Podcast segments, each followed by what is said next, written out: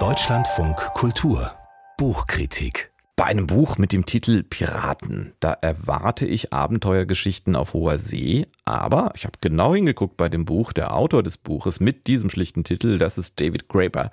Und der war bis vor seinem Tod im September 2020 unter anderem Wirtschaftsprofessor, Kulturanthropologe, einer der Anführer und Vordenker der Occupy Wall Street Bewegung und Anarchist. Und da habe ich den Verdacht, dass es vielleicht ja doch nicht um holzbeinige Helden und Papageien geht. Wir können das aufklären im Gespräch mit unserer Kritikerin Catherine Newmark. Schönen guten Morgen. Guten Morgen. Also um den kompletten Titel mal zu nennen, das Buch heißt auf Deutsch Piraten auf der Suche nach der wahren Freiheit. Was ist denn das nun für ein Buch?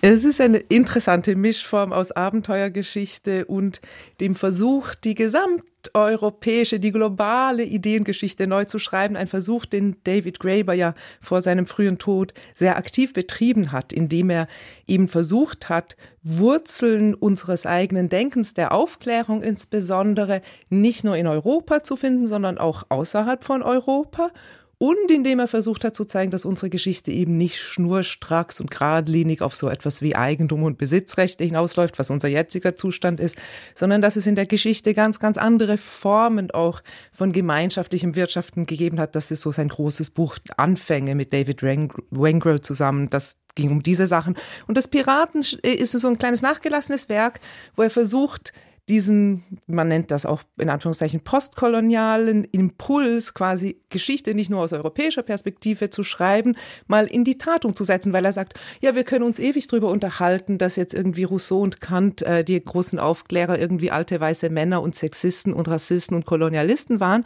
aber das ist irgendwie langweilig. Es ist viel interessanter, mal in die Welt hinauszugehen und zu gucken, wie es wirklich war da draußen und was wir da eigentlich mitgenommen haben von außereuropäischen Ideen. Und das macht er in diesem Piratenbuch und es geht eben um Piraten auf Madagaskar. Das wollte ich doch jetzt gerade mal wissen. Ich meine, der Pirat an sich, das gibt's ja gar nicht. Es gibt ja Unterschiede. Was, was sind denn das für Piraten auf Madagaskar, die er sich hier zum Beispiel nimmt?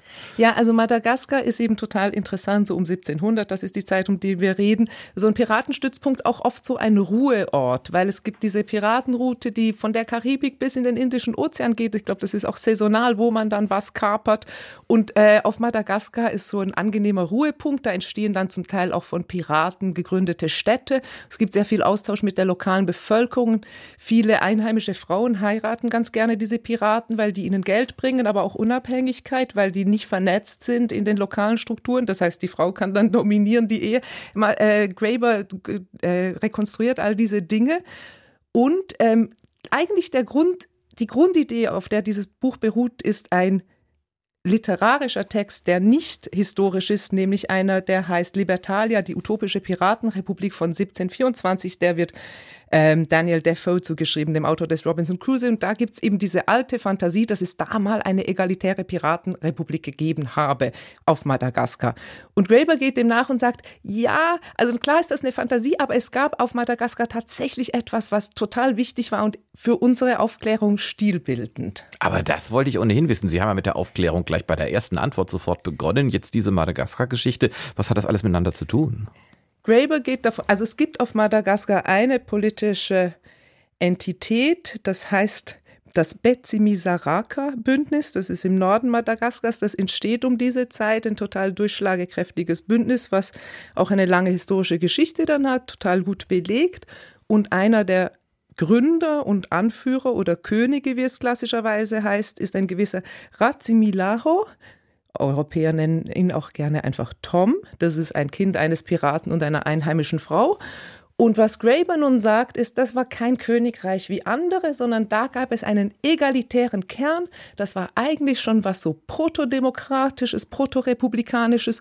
Und da sind Ideen, umgesetzt worden, die eigentlich dann zurückgewirkt haben auf die europäische Aufklärung, eben zum Beispiel im, im Sinne dieser Fantasie, dass eben dann Schriften entstanden in Europa, die sagten, ja, auf Madagaskar, da gibt es egalitäre Piratenrepubliken. Das war kein Piratenbündnis, das war tatsächlich ein madagassisches Bündnis, aber es gab einen sehr engen Austausch mit diesen Piratenkolonien, die da an den, äh, die so am Strand ansässig waren. Und in dem Sinne ist es so ein Mischwesen aus madagassischer Kultur und Piratenkultur. Und Graeber sagt, die Piraten, die waren so sowieso relativ egalitär.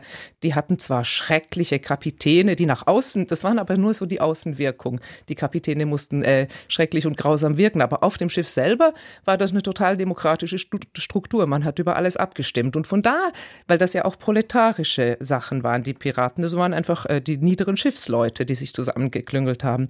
Und in dem Sinne sagt er, wir können aus dieser Art von Mischung von europäischer und außereuropäischer Kultur, die da auf Madagaskar stattgefunden hat und die da etwas ganz Spezielles geschaffen hat, das ist für unsere Kultur interessant und das hat auch Einfluss gehabt auf unser politisches Denken.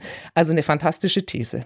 Aber kann er die auch wirklich belegen? Ich meine, ich habe jetzt ein bisschen Überblick verloren, auch bei dem, was Sie gesagt haben. Was war wirklich und was ist eher Vermutung und Fantasie? Oh, das ist super, dass Sie das so, Entschuldigung, dass ich das auch so unklar erklärt habe, aber es ist tatsächlich, wenn man das Buch liest, ist es so der Fall, dass man immer wieder so hin und her schwankt. Was ist jetzt Graeber, der da reinterpretiert? Reflektiert, was sind die historischen Quellen, was sind die europäischen Fantasien, die europäische Literatur. Das Buch ist sehr durchmischt. Es hat so wilde, abenteuerliche Piratenelemente, die es total spannend zu lesen machen. Und dann ist es eben ewige Rekonstruktion und Relektüre von Quellentexten, um zu zeigen, ja, es war doch ein bisschen anders. Ein durchmischtes Buch, fantastische These, durchgeführt so mittel. Dankeschön. Catherine Newmark war das über Piraten auf der Suche nach der wahren Freiheit. Das Buch von David Graeber ist in der Übersetzung von Werner Roller im Klett-Cotta Verlag erschienen. Es hat einen Umfang von 256 Seiten und einen Preis von 24,90 Euro.